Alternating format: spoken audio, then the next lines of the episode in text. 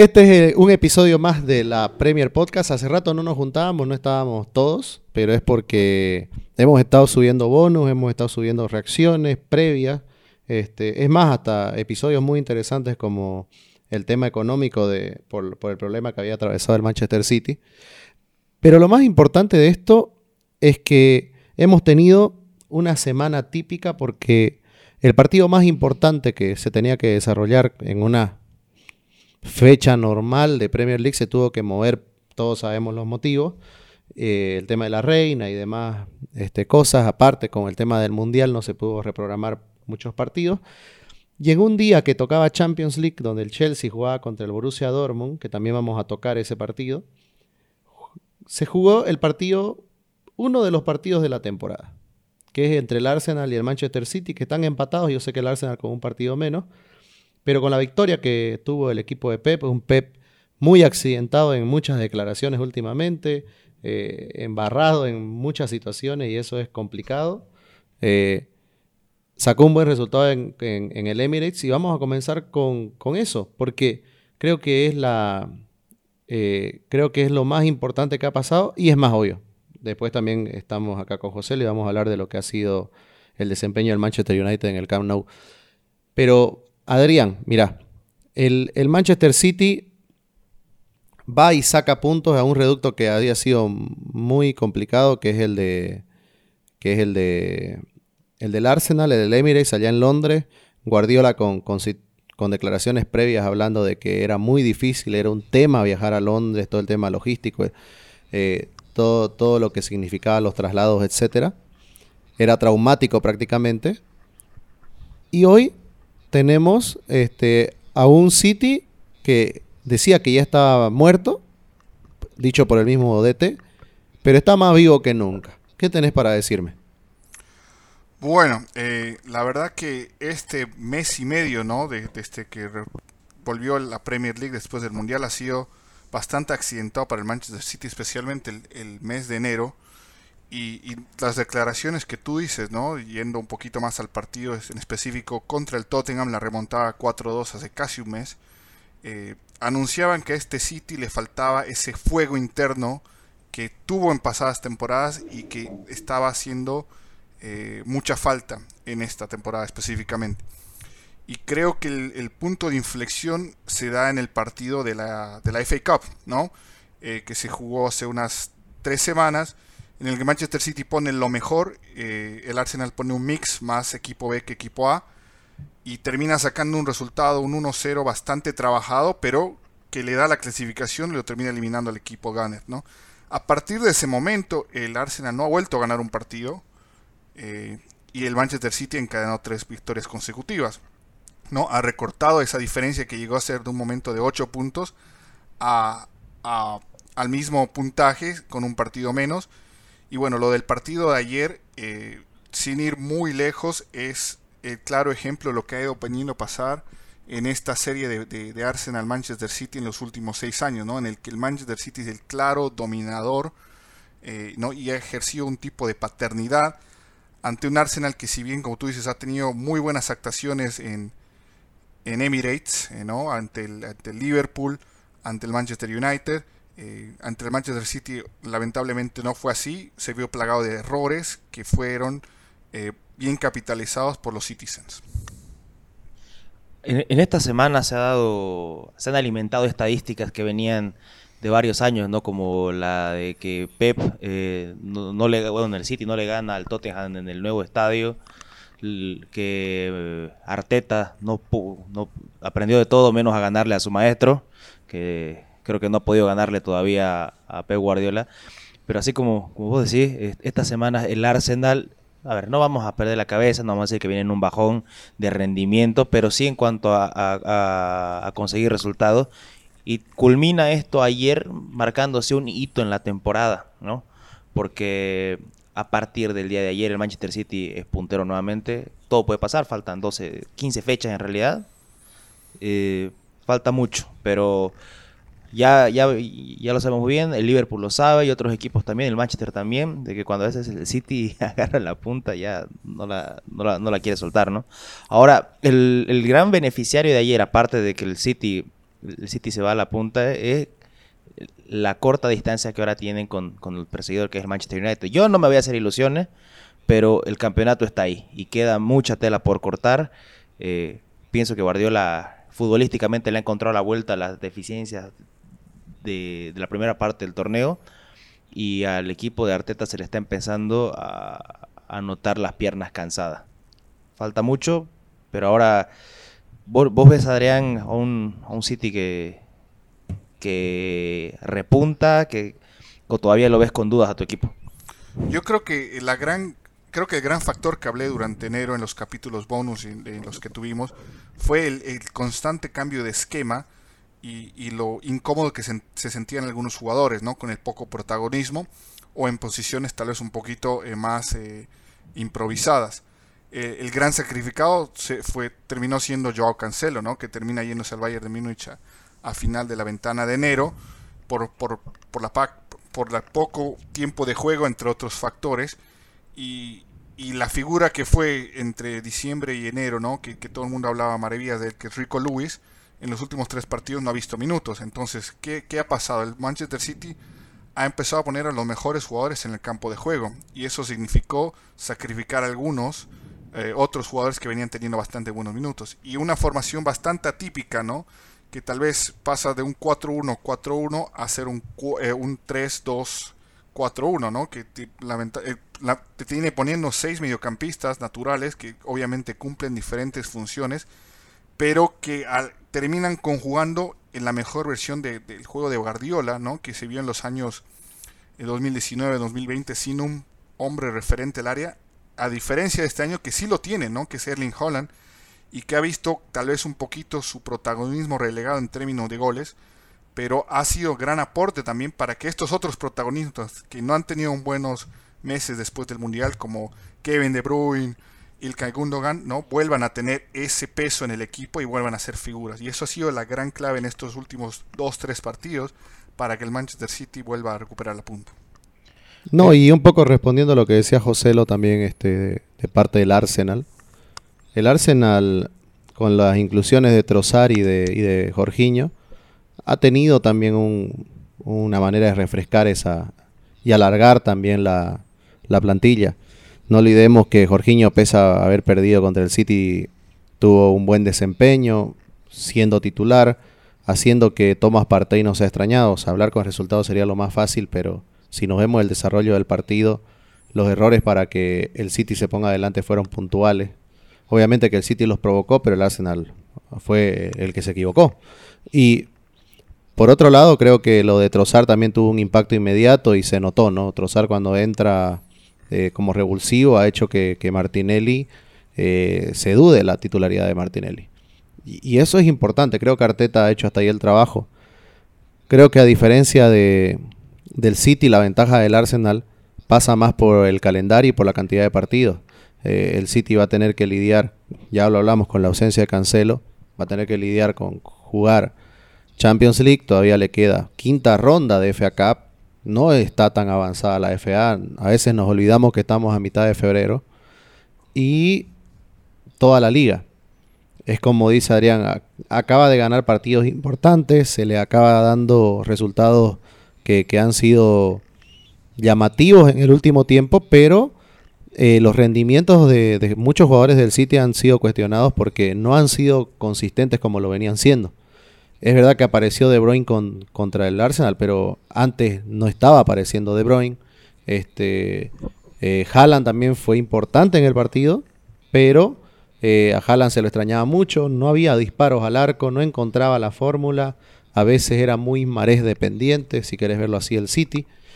Y creo que todo esto es mérito de Guardiola haber ganado en, en el Emirates. O sea, tenés un equipo que, hay que decirlo, si no, si no vemos los dos equipos llegaban muy parecidos, sin encontrar el rumbo, haberlo perdido, y el que acaba llevándose el partido es, el City. Pero tampoco creo que da para sacar más conclusiones que esta ni a, ni a largo plazo, porque creo que donde se va a confirmar va a ser el siguiente encuentro. Si el Arsenal levanta y si el City sostiene. No, pero además, como decía Joselo, quedan 16, 15, 16 partidos. O sea, la diferencia es nada. Va a ser una pelea ¿no? Eh, cabeza a cabeza de aquí hasta el final de, del año. Hay un partido entre ellos otra vez a finales de abril. Y como decía Juan, también repitiendo un poco, el calendario del Arsenal es mucho más favorable en términos de descansos y, ¿no? partidos seguidos que el del Manchester City. Entonces, por ahí parte la ventaja de, los Gunners de, poder recuperarse de este un golpe, porque es un golpe, eh, ¿no? tener toda esta ventaja y aparte tener un buen funcionamiento a, no haber sacado más que un punto en los últimos nueve jugados en Premier League. Es un golpe y yo creo que los muchachos de Arteta, también teniendo la, la, experiencia del año pasado, ¿no? que tenían un top 4 prácticamente asegurado, que se les termina yendo al último en las últimas fechas, van a aprender y van a, van a tener eh, ese eh, relanzamiento ¿no? de temporada. Y bueno, últimamente, corto, eh, yo la verdad, José, no creo que el Manchester United esté todavía a nivel de estos dos equipos, por más de las buenas actuaciones que ha venido teniendo. creo que están un escalón debajo y, y, van a ser más que todo protagonistas de, la, del top 4. Y es más, para mí yo creo que ya están adentro por, por la diferencia que le llevan al quinto y al sexto y la, la lo parejo que están de ahí hasta el noveno. Eh, pero creo que de aquí a imaginarnos una pelea del título entre tres equipos no, no, no lo veo por ahí. No, eh, mira, yo no, no quiero decir que estamos al nivel de usted. Ahora, ahora mismo el Arsenal, el Arsenal, si no es el, top 3, está en el top 3 de los mejores equipos de Europa hoy, hoy mismo. Eh, le, pelo en el, le, doy en el palo, ¿no? Y el City, como, como siempre viene jugando de manera espectacular, siempre está ahí. Y, y seguramente el Manchester en cuanto a juego está a un nivel abajo, pero en cuanto a la, a, la obtención de resultados de las últimas semanas, el, Manchester puede meterse en la disputa de los puntos, pienso yo. Queda mucho, como también se puede quedar relegado y terminar peleando el cuarto puesto con el Brighton. O sea, las posibilidades matemáticas están. Creo que la racha del Manchester tiene que ser aprovechada y porque las expectativas tanto del Arsenal como del Manchester han cambiado de cómo comenzamos el campeonato. ni no, sé si el Gunner más optimista se esperaba pelear la punta, ¿no? pelear el título. Pero ahora las cosas son diferentes. Creo yo si que si el Arsenal termina perdiendo el campeonato con el Manchester City, igual sería un fracaso por cómo va la temporada. Hoy el Arsenal es el equipo que mejor juega en la Premier League. Y llamarlo fracaso al primer intento me parece que es precipitado. No, este, el primer intento. Mira, el Arsenal está en esta situación hace mucho tiempo. Es normal, sus jugadores es la primera vez acá. Eh, sería restarle un poco de crédito a Arteta pensar que, que, no va a repetir. Yo creo que su plantilla es sumamente joven. Es uno de los promedios de edad más bajos de la Premier. Eh, todavía ese equipo tiene mucha vitalidad y mucho para dar y Considero que todavía le falta. Capaz sea la primera vez que lo intentan, pero yo creo que va a tener mucho más intentos. Fracaso es que bueno, ¿no? A veces, a veces el fracaso eh, es cruel, ¿no? Eh, últimamente en el fútbol tenemos, tendemos en realidad a que el subcampeón es un fracaso, ¿no? Y llegó a una final o, o llegó a la última fecha con oportunidades de salir campeón. O, un subcampeón que batió récord de puntos. Claro, o sea. No, el eh, fracaso, comparto, es una palabra muy fuerte. Yo creo que este Arsenal está haciendo muy bien las cosas. Se adelantó en, el, en los procesos, o en el proceso que está haciendo, ¿no? Tal vez uno o dos años, que es pelear la Premier este año. Pero por más de que no salga campeón este año en sí, es un claro candidato para el, para el próximo año y los siguientes tres. Sí, por lo menos. Y bueno, Hablando, hablando de, jugadores, porque, a ver, jugadores que han llegado para reforzar, yo hablaba de, de Jorginho, hablaba de, hablaba de Trozar, y el equipo que más se reforzó fue el Chelsea. Un Chelsea que visitó un estadio muy difícil, un estadio muy complicado, como el del Borussia Dortmund, donde se acaba trayendo una derrota, eh, creo que le costó mucho la, la falta de efectividad la pagó cara. Y también, este, bueno, Enzo Fernández lo dejó pintado, ¿no? A De Lo, hizo lo que quiso con él, nunca se nubló y acaba concretando un gol. Eh, que creo que analizar merecimiento sería loco porque en la Champions casi nunca es así. ¿No? Si fuera el campeón merecido, muchos campeones no lo fueran. Y creo que esta vez el Borussia Dortmund hizo bien el trabajo Pero a este Chelsea yo le vi cosas muy interesantes. Le vi este en todos los jugadores nuevos que llegaron, especialmente Modric y Enzo Fernández, eh, vi mucha proyección y aparte vi mucha actualidad. Y eso creo que el hincha blue tiene que quedarse con eso. Además de que el Chelsea está queriendo acelerar lo más posible ¿no? la transición que está teniendo. Especialmente ya salió Jorginho, salió hasta el capitán. Va a salir Aspilicueta seguramente, van a salir Thiago Silva. Y se van a encontrar con una plantilla mucho más joven para el año que viene. Pero en este momento el Chelsea creo que tiene que reaccionar porque eh, ya que no lo puede hacer en la Premier League, tiene que ser protagonista obligatorio en la Champions. Y es un equipo de dirigencia hinchada que con poca paciencia. Ya se, decía se hablaba de Luis Enrique, se hablaba de otros entrenadores ya mirando en el horizonte a Potter fuera, ¿no? Para mí, creo que hoy el Chelsea tiene los ingredientes, contando con el cuerpo técnico, para poder resurgir y ser protagonista nuevamente de la Premier League de aquí a una o dos temporadas. Si algo, si algo hay que esperar, yo creo que es paciencia de la parte expectante del Chelsea. ¿no? Sí. El, problema con el Chelsea es que, a diferencia de otros años, cuando, cuando avanzaba lejos en Champions o al final terminaba metiéndose en el top 4, eh, los resultados lo acompañaban, ¿no? O sea, no tenía juego, no tenía eh, tal vez eh, ese juego vistoso ¿no? o esquema definido, pero sí le acompañaban los resultados. Ahora lamentablemente al Chelsea los resultados no le está acompañando, el juego ha cambiado, eh, se ha visto ese cambio de, actitud y ese cambio ¿no? de, perspectiva en, el conjunto blue. Yo siendo sincero no creo que les alcance esta temporada, el daño es muy grande en términos de, posición de Premier League y bueno, como, lo saben, ¿no? Eh, ya van debajo en una serie en Champions League en el que el Dortmund es un equipo muy capaz de hacerle frente en Stamford Bridge. Y, una eliminación eh, azul, yo creo que como dice José, lo tal vez precipitaría las cosas de buscar un nuevo técnico, porque ya no hay ninguna copa local, eh, muy lejos en la Premier, con cinco equipos arriba que están peleando entrar también a la Champions. lo veo muy cuesta arriba y, y no, nos, no nos asustemos si el próximo año están jugando ya sea Europa League o Conference League con este tremendo plantel. O nada. No sé si nada, pero, pero más para abajo, sí. Bueno, está difícil y ha rodado cabeza también en la Premier League. El Leeds hace una semana. Eh, el Soton. Esta semana fue el Soton, ¿no? Sí. Eh, está, está comenzando ¿no? a, a tener ese efecto de la desesperación. Creo que se están acordando, eh, se están acortando mucho los tiempos en la Premier. Comparto. Eh, los antes que era una liga que, no se precipitaba, últimamente es que las inversiones también son cada vez más grandes y los intereses son también altos.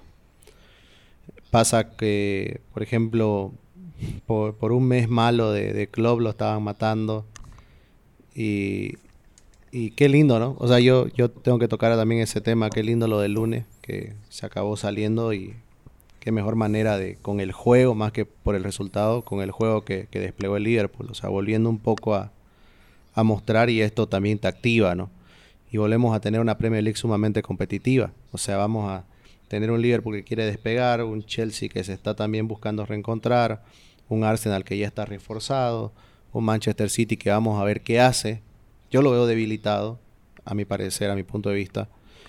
Y esto hace que todos se emparejen en esa zona. El Brighton que, que viene paso firme.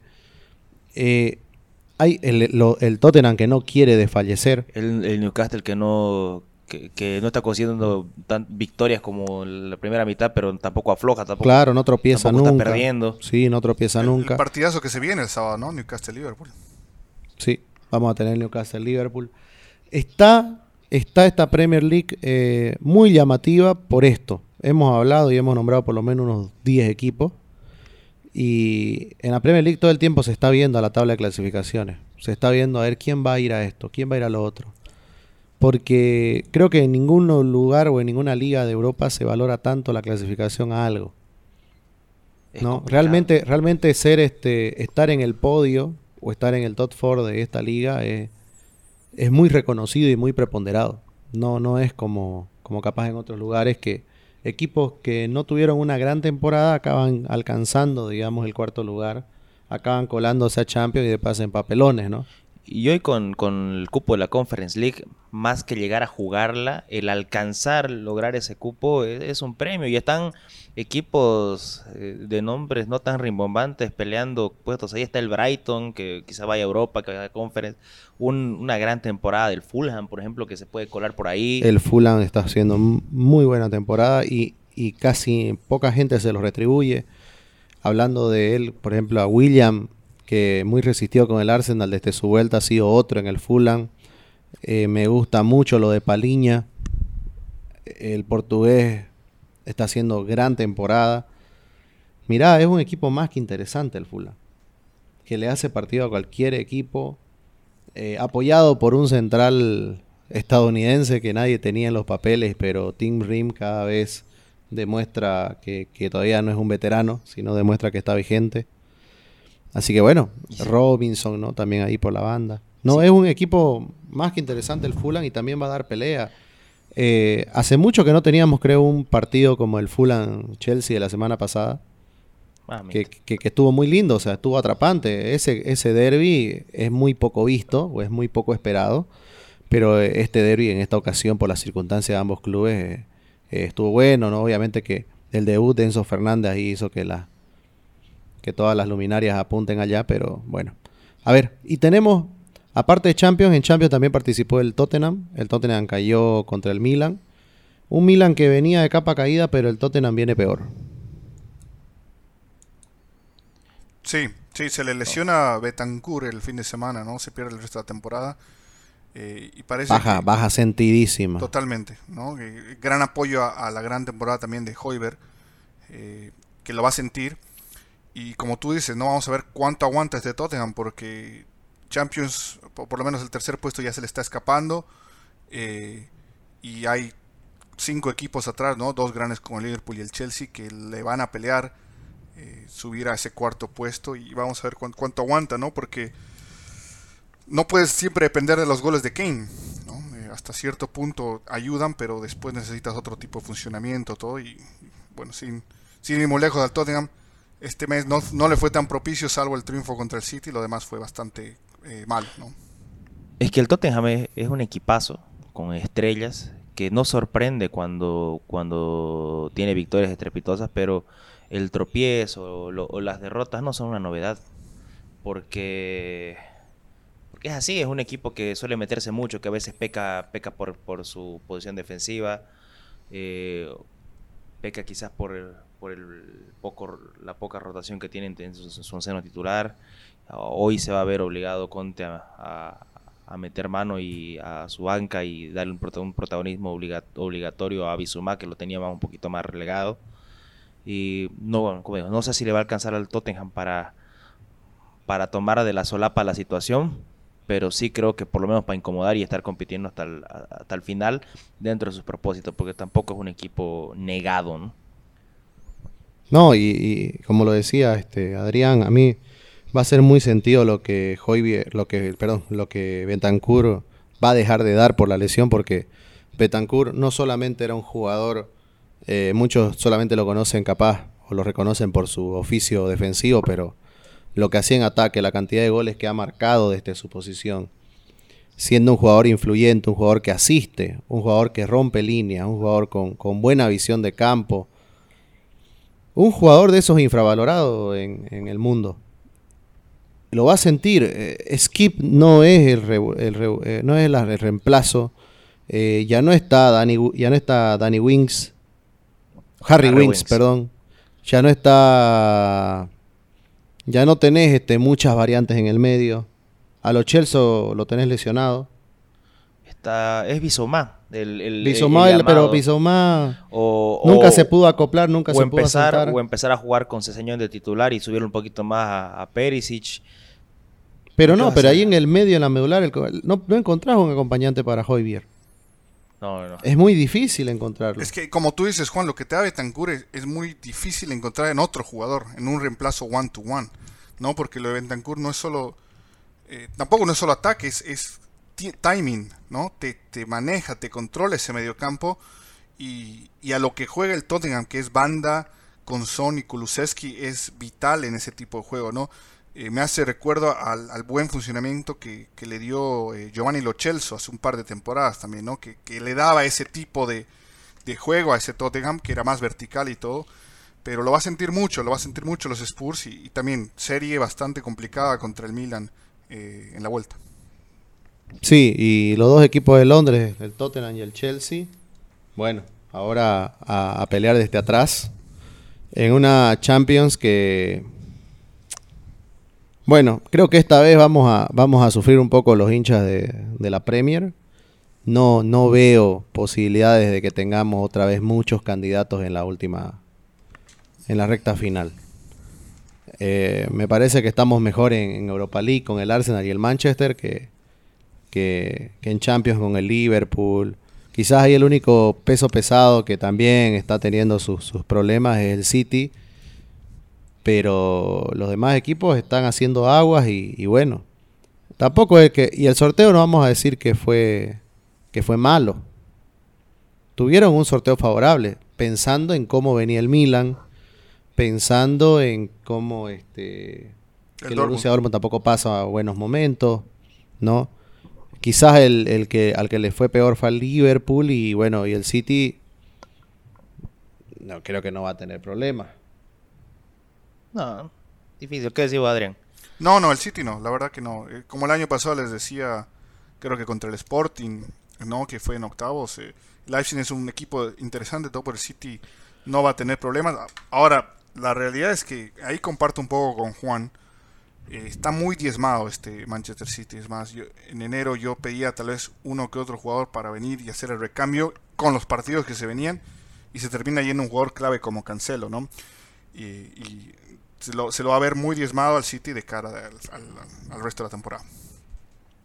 Y bueno, y retomando un poco, yéndonos a, a Cataluña, hoy, hoy se jugó el Manchester United contra el Barcelona, eh, en el cual el Manchester creo que esta temporada está, está aprendiendo a apoyarse en jugadores que están en momentos dulces.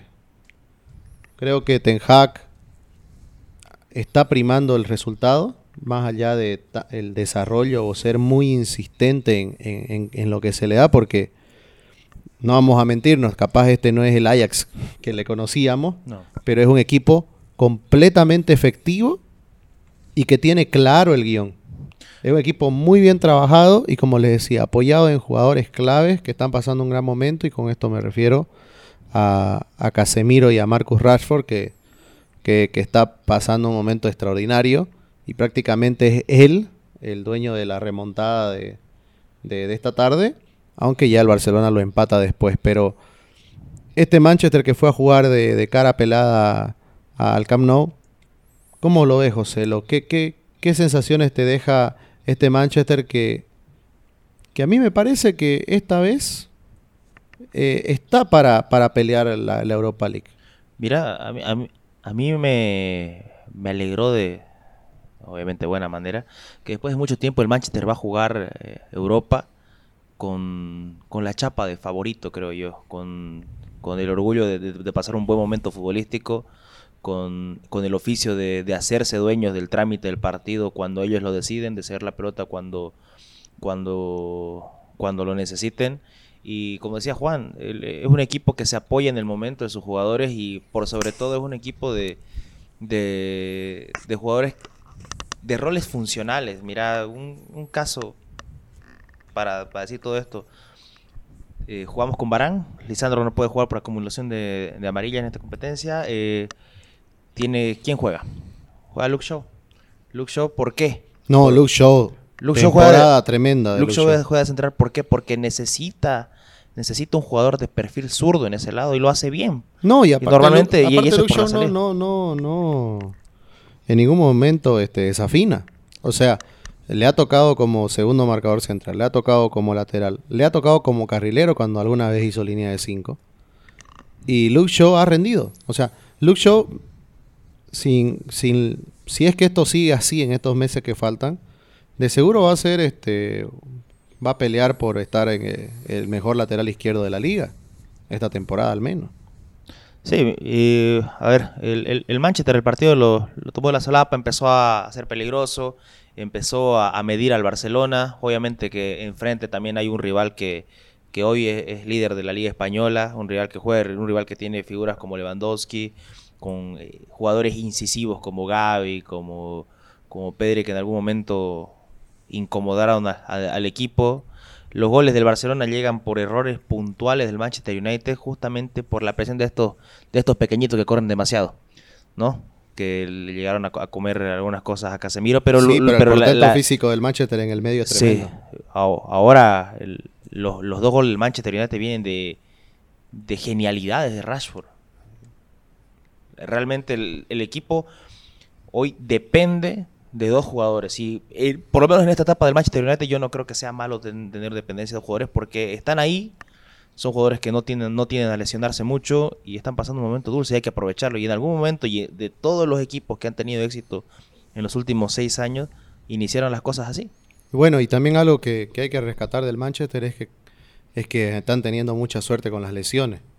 las lesiones los están respetando más que a otros equipos de Premier, pero es un poco a lo que hacía Ancelotti con el Madrid, ¿no?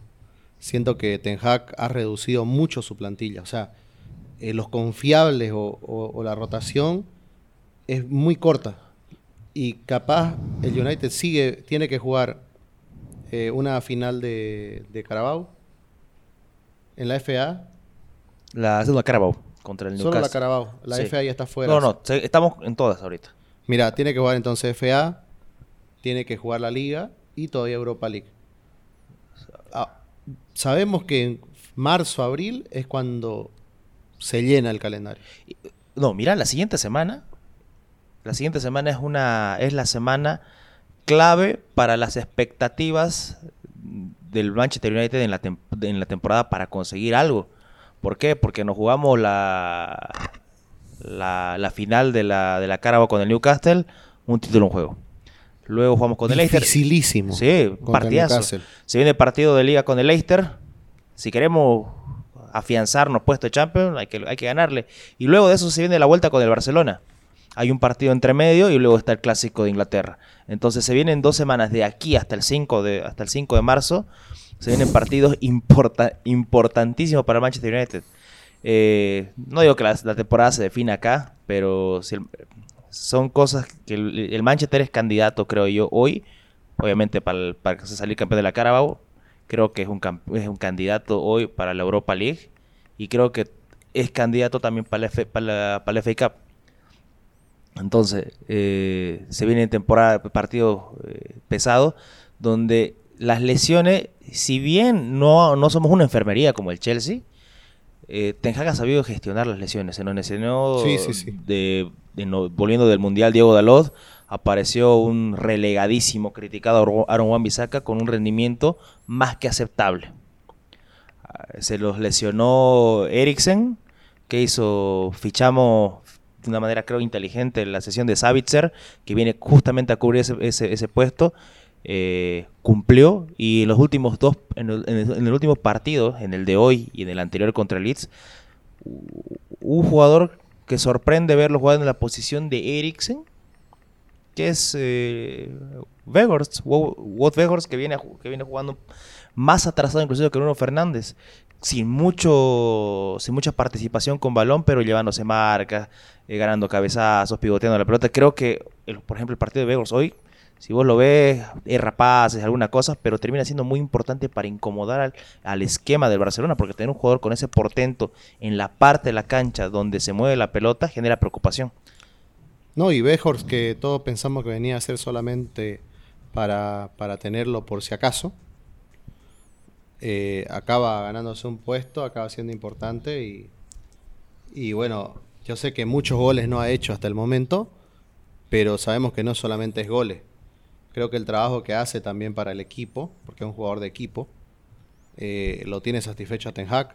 Las buenas noticias las buenas decisiones, a ver, eh, hacíamos la burla alguna vez con, los chicos de, de, la caída anímica y el por qué Sancho no entrenaba con el Manchester United y apareció Alejandro Garnacho, que, que parecía promesa y creo que hoy con mucho camino para adelante es una realidad porque está aportando al equipo con goles, asistencia, oportunidades. Claro, el techo es altísimo. Eh, por lo menos lo que se espera de Alejandro Garnacho, lo que se esperaba de Alejandro Garnacho para esta temporada, lo superó. Y eso es una buena noticia, ¿no? Ahora eh, Anthony Martial no está, está Wejors, Rashford jugando de punta, no está Anthony, no está Anthony por lesión, termina jugando Bruno Fernández por esa, por esa banda. Creo que hay una gestión importante del técnico de los jugadores y de, comprometerlos en posiciones no naturales donde han estado rindiendo, ¿para qué? Por la funcionalidad del equipo. Y, no veo, no veo jugadores incómodos. ¿Se sufre mucho sin Casemiro? Creo que la, baja más grande y el el talón de Aquiles es cuando no está Casemiro. Casemiro, como ustedes saben, lo, lo, perdimos por expulsión para tres partidos, no jugamos con él, tuvo su tiempo de lesión donde el Manchester le costó llegar al gol, ¿por qué? Porque no recuperaba. Y le hicieron más goles al Manchester sin Casemiro que con él. Pero además creo que, es la única, se ve la única posición porque hay dos jugadores se ve un United mucho más maduro mentalmente y creo que eso va de la mano de Ten ¿no? Porque recordemos el inicio fue espantoso, ya venían los fantasmas de, pasadas temporadas y Ten ha sabido llevar este equipo y, darles ese plus, ¿no? A recuperar jugadores eh, y ponerlos donde tienen que jugar, ¿no? Eh, yo creo que lo que tiene que seguir haciendo el United, y como tú dices, José, estas dos semanas van a ser claves. juegas las cuatro competencias, ¿no? En dos son de eliminación directa tres son de eliminación directa, eh, es, es, que los otros jugadores que no han tenido tanto protagonismo empiecen a, jugar y empiecen a ser importantes. ¿no? No, no, sé mucho de la lesión de Anthony y todo, pero entre él y Sancho hay que empezar a jugar ahora, ¿no? Porque está bien con, lo de Garnacho, está perfecto, pero en algún momento va a tener su, su bajón Alejandro, ¿no? Como todo juvenil. Y, lo pero es que ahí está, Adrián, cuando, cuando Garnacho no cumplió en algún partido, empezó a jugar Rashford por ahí. Hicieron, a ver, la decisión de que en este mercado el uruguayo Langa, va el uruguayo Pelistri se quede, es justamente porque tuvo dos partidos donde entró y cumplió. Porque se están, se, está consiguiendo resultados de funcionamiento personal importante. ¿No? Han cambiado los planes, es el Langa ahora el que está en el carril de salida, porque Pelistri ya se ha vuelto una opción. Y a ver, tenemos Anthony, Sancho, Elanga y Pelistri por ese lado, pero no solamente, no solamente son jugadores eh, de rol secundario, pero son, son polifuncionales en, el, en el, todo el frente de ataque. Claro, pero mira, a ver, ahí está bueno. Yo te puedo decir, yo tengo a yo tengo a miles de jugadores, pero el tema es que están en un buen momento. Y los tenemos disponibles. Ese es el tema. No, más que disponibles, están en buen momento. Y, y creo que, que acá vuelve un poco lo que para para más o menos, mira, podemos hasta cerrarlo así. Vos decías, el Arsenal es un fracaso que que, que, que, se le que se que se pierde el título que no no sé perderlo sino eh, competir y no conseguirlo porque está compitiendo aún no lo perdió el título lo perdés cuando lo tenés en la mano o sea es más cruel todavía decir eso perdió el título viejo nunca la tuvo la copa sí. se juega hasta la fecha 38 lo perdés cuando que capaz querés ser bicampeón, no sé. Pero bueno, si el Manchester United llega a no conseguir una copa y llega a quedar eliminado, sería un fracaso. Yo creo que si el, Manchester llega a perder esta final, yo creo que sería un fracaso porque tiene, a ver, si al frente hay un competidor como el Newcastle, hoy el Manchester tiene la racha, el momento y, el haber hecho un buen campeonato, porque una derrota es un fracaso. Ahora, el, fracaso puede ser pequeño, enorme, porque está compitiendo. No lo tiene el título de la, de la Carabao, pero está compitiendo. Ya está en las expectativas, ya, ya está en las expectativas de conseguir el título. Obviamente que no va a ser un fracaso estrepitoso, pero ok, fracasamos en conseguir la Carabao donde estábamos, donde éramos favoritos para ganar hace, desde hace dos fechas, digamos. ¿Por qué? ¿Por, por, qué éramos favoritos? Porque de esta competición se fueron eliminando muy temprano lo, quizá los no, no, no, no, no, pero no, más allá de eso es, es mérito del, Manchester, que, pero, se ve en eh, las circunstancias. No, redoblo la apuesta de Juan. Eh, ¿Cuál sería un fracaso si, vamos a hablar de los dos fracasos, bueno, ¿cuál sería uno más grande? ¿Perder la revancha contra el Barcelona o perder la final contra el Newcastle? El verdadero fracaso para el Manchester sería que- quedar abajo del cuarto puesto. Ese es el verdadero fracaso del Manchester. Todo, todo, todo el verdadero fracaso en cuanto a expectativas de la temporada. El resto de perder todas estas cosas son pequeños fracasos que, que, que sumarían para analizar la temporada y volver a, a a- plantearnos expectativas para la siguiente, ¿no? Porque ahora todo es fiesta, todo es felicidad, Claro, todo se ve más bonito. todos queremos salir, queremos salir campeón de todo. ¿Por qué es un fracaso? Es un fracaso ¿por qué? Por, porque va en contra de lo que esperamos hoy en día. Bueno, pero, Pero en- en- pero respondiendo a tu pregunta, por ejemplo, perder contra el Barcelona te quita una chance directa de clasificar a Champions League. Perder contra el Newcastle te quita un título, pero la clasificación a Europa League más que asegurada para el próximo año. ¿Me entiendes? Ah, Por ahí también pasa eh, lo- el nivel de, de, de- de fracaso o no, ¿no? Claro. Es, es un- es que por eso, ahí están los puntos de vista. Imagínense, ¿qué, qué me queda a mí? Yo soy de Liverpool y estamos noveno. Pero a veces si ves esa tabla, por ejemplo, mira, para, para dar un ejemplo, valga la redundancia. eh, vos tenés a Liverpool que tiene dos partidos menos de- del, del Tottenham y está a siete puntos. Recuperamos esos dos partidos, nos ponemos a uno del quinto. y ahí está, con 15 fechas. Claro. Eh, y otros equipos igual, con este tema de, de los partidos debiendo, hay muchos equipos que se van a acabar prendiendo. El Brighton El de tema, B2. ujú. claro, el tema más complicado creo que es sostener la consistencia. Y es algo que Guardiola sabe hacer muy bien. Y no se le ha dado para mí esta temporada. ¿Por qué? Porque en enero el Manchester City era muy dominante. Yo sé que ha recortado esa cantidad de puntos. Pero hace dos semanas hablábamos de 5, casi 8 puntos. Y hoy estamos hablando de que está en igual de- igualdad de, puntos, pero sin un City que brilla y con un Arsenal que, excepto el partido contra, contra el Brentford, que fue horrible del, del, del Arsenal, no ha desafinado tanto, ¿no? Así que creo que eso es lo lindo de la, de la Premier porque te exige al límite. Todos los equipos se exigen al límite. No podés tener partidos malos y ganar. Acá si tenés un partido malo te golean. Pero mira, podemos meternos al paralelismo que estás hablando, Juan, con la temporada del, año pasado, ¿no? Que el 15 de enero del 2022 el Manchester City le sacaba 11 puntos a Liverpool. Cuando hicimos la previa, creo que a finales de marzo, la diferencia eran 2, 2 o 1. ¿No? O sea, y el City solo había perdido contra el Tottenham de local y había empatado contra el Crystal Palace, ¿no? En dos meses y medio, un mes y medio. Entonces ahí, va lo que dices tú, ¿no? Eh, Un partido tal vez no sea un fracaso todo, pero sí te recorta todo en la tabla, ¿no? Te hace cambiar mucho las perspectivas en ese sentido.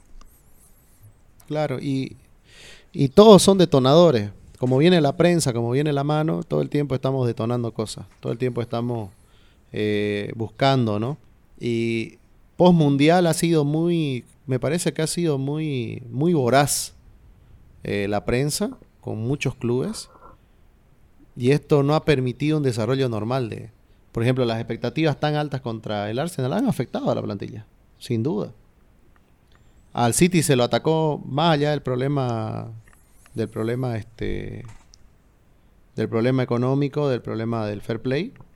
eh, se lo atacaba por el tema futbolístico. Se, se atacó mucho a Liverpool, eh, el Everton igual un equipo con mucho estrés, al Leeds, al Leeds lo, lo, lo- lo mataron, lo mataron durante mucho tiempo.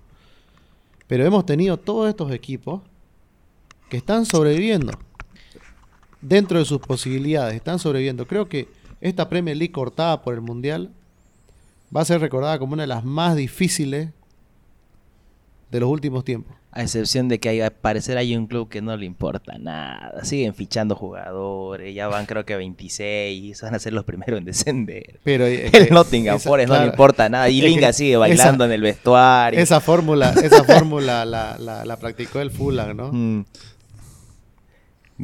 Vinieron a hacer turismo a la Premier League.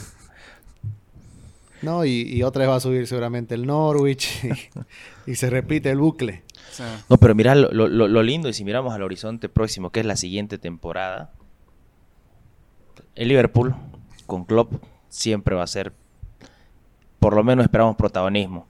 El Chelsea con los millones gastados tiene que estar ahí. el Manchester con Ten Hag, sí. El Manchester, con, el Manchester de, de Ten Hag creemos que va a madurar la siguiente temporada. El Arsenal Estamos hablando de, de quizás el, que yo decirle que el equipo que mejor juega, el City y el Newcastle al año con Champions, seguramente va a traer más jugadores. Estamos hablando de seis equipos. Y, no se olviden de, que. Y, el Tottenham, de seis, siete equipos que van a. que, esperemos que sean protagonistas. Eh, mira, ya estamos pensando en la siguiente temporada, pero tenés toda la razón en eso. Y es así. Pero bueno, vamos a ver cómo termina esta temporada. Me parece que va a haber más contendientes. Se puede emprender Creo que como viene la mano, van a perder puntos el Arsenal y el City, nada está dicho. Eh, claramente porque el City es el que últimamente ha sabido eh, surfear estas olas, estas altas olas. Eh, se confía más en él y son nuevas aguas para el, para el Arsenal. Y pero nada, quita que cada dos semanas estemos hablando de, nuevo, nuevo puntero entre el City y el, y el Arsenal, ¿no? Claro, totalmente, exacto. A eso me voy. Así que gracias chicos, lindo como siempre hablar de Premier. Vamos a tener este. Yo creo que voy a hacer una reacción del Newcastle Liverpool. Tengo que hacerlo. Este creo que es obligado. Y bueno, tenemos Champions la siguiente semana. City y Liverpool juegan. Tenemos al, al Vila, creo que, creo que va a visitar el, Arsenal. Difícil ir a Vila Park. Peor aún en esta situación. Así que, ¿contra quién juega el City?